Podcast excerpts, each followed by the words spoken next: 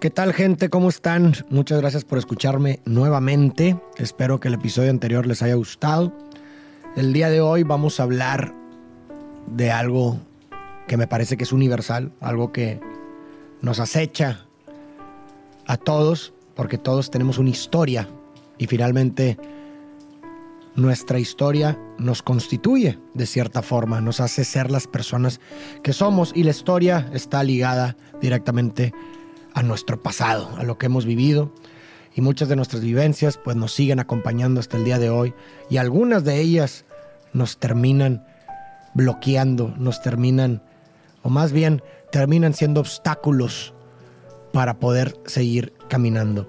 Y esta intención surge de una cita que me gustó bastante, que no recuerdo el autor, luego se los dejo, que me gustó bastante, que dice, el pasado es un lugar de referencia, no de residencia. Es decir, es un lugar al cual uno viaja para aprender, no para quedarse a vivir. Y esta cita me gustó bastante porque refleja de una forma muy simple una gran verdad. No está mal regresar al pasado, porque muchas veces la gente trata de evadir y de resistirse al pasado sin realmente caer en términos con él. Porque en el pasado también se esconde un tesoro de respuestas que nos pueden ayudar a nuestro caminar de hoy. Finalmente, pudiéramos decir muy de manera muy simple que una de las funciones principales de la memoria es precisamente ayudarnos o ser una fuente de información para que nosotros podamos recurrir a ella en futuras amenazas o en futuros acontecimientos. De hecho, eh, la memoria este, y, la imaginación activan las mismas partes del cerebro. ¿Por qué? Porque precisamente de eso se trata, de una conciliación entre la información anterior para que ésta nos sirva en nuestro caminar y en las amenazas y en los obstáculos que nos, que, nos toquen enfrentar en nuestro día a día. Yo creo que finalmente uno, eh, o la vida en sí, se encarga de repetirnos las lecciones hasta que no las aprendamos verdaderamente. Y también esto me recuerda a un concepto de la sabiduría africana. Estuve hace tiempo leyendo bastante sobre la sabiduría africana y ellos tienen un, un concepto, un proverbio denominado Sankofa, que se representa con un símbolo que es una ave con el cuello torcido hacia atrás, o sea, un ave que está volteando hacia atrás, capturando un huevo. Así, haz de cuentas, volteando hacia atrás y tomando un huevo. Y lo que representa o simboliza esta imagen es precisamente esta idea de que no está mal regresar al pasado por aquello que has olvidado para que esto te sirva para seguir caminando. Y ese huevo representa esa lección. Y el, la cara volteada representa ese retorno, ese viaje al pasado.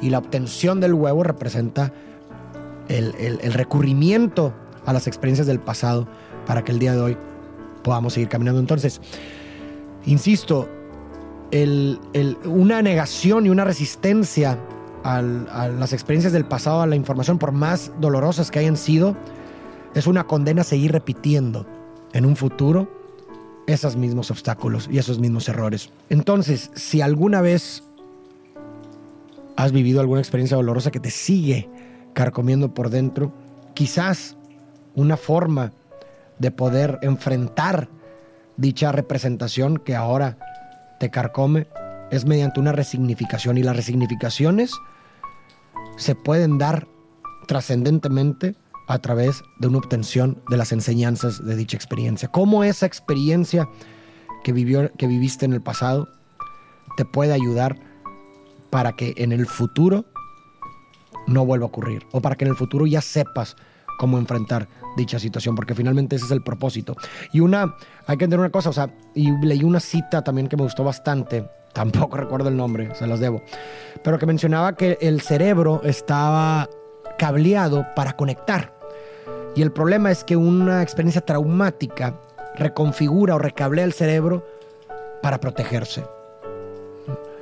Entonces, eh, de cierta forma, una experiencia del pasado traumática te inhibe y te pone en una situación de, de resistencia y de protección por las futuras amenazas porque uno no, no cree o no, percibe que tiene las capacidades para enfrentar las amenazas en un futuro. Y por eso es que se recuerda constantemente y te carcome por dentro y no se olvida y te sigue carcomiendo. ¿Por qué? Porque no se ha obtenido, tu cerebro de cierta forma no ha obtenido la información que necesita para que en un futuro, cuando se vuelva a presentar dicha situación, pueda saber cómo reaccionar. Y por eso es que sigue manifestándose y sigue recordándose, porque no ha, no ha sabido no ha obtenido el aprendizaje, porque finalmente volvemos a lo mismo, si la memoria nos sirve para poder obtener información, para poder enfrentar futuras amenazas como un mecanismo, si quieres así, de supervivencia, para que cuando te enfrentes a un obstáculo y una amenaza en un futuro puedas saber cómo responder, una experiencia traumática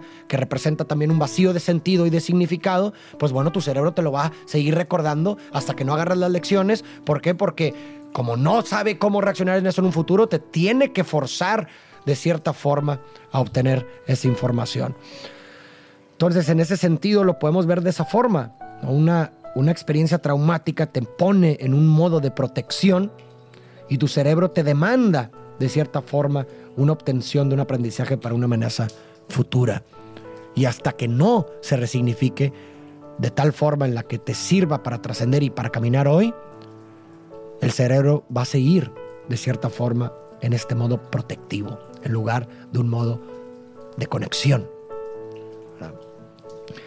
Y bueno, creo que aunque haya sido corto este episodio, me parece que se ha dado la información que quería transmitir. Espero que les haya gustado. Recordemos los conceptos principales, Sankofa, el ave, que creo que es un símbolo que estoy a punto de tatuarme. Me lo quiero tatuar, se los juro. Ahí se los ponemos en el video para que lo observen y lo puedan representar mejor. Entonces, en recapitulación, no está mal regresar al pasado por aquello que hemos olvidado para poder seguir caminando. No está mal.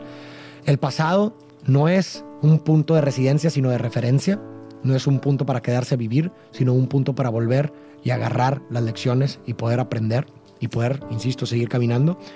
Y las experiencias del pasado traumáticas nos persiguen hasta que no recuperemos las lecciones, porque solamente recuperando las lecciones es que nuestro cerebro sabe o percibe que ahora sí tenemos las capacidades o las herramientas necesarias para enfrentar una futura amenaza o un futuro obstáculo. Esas son la recapitulación en breve.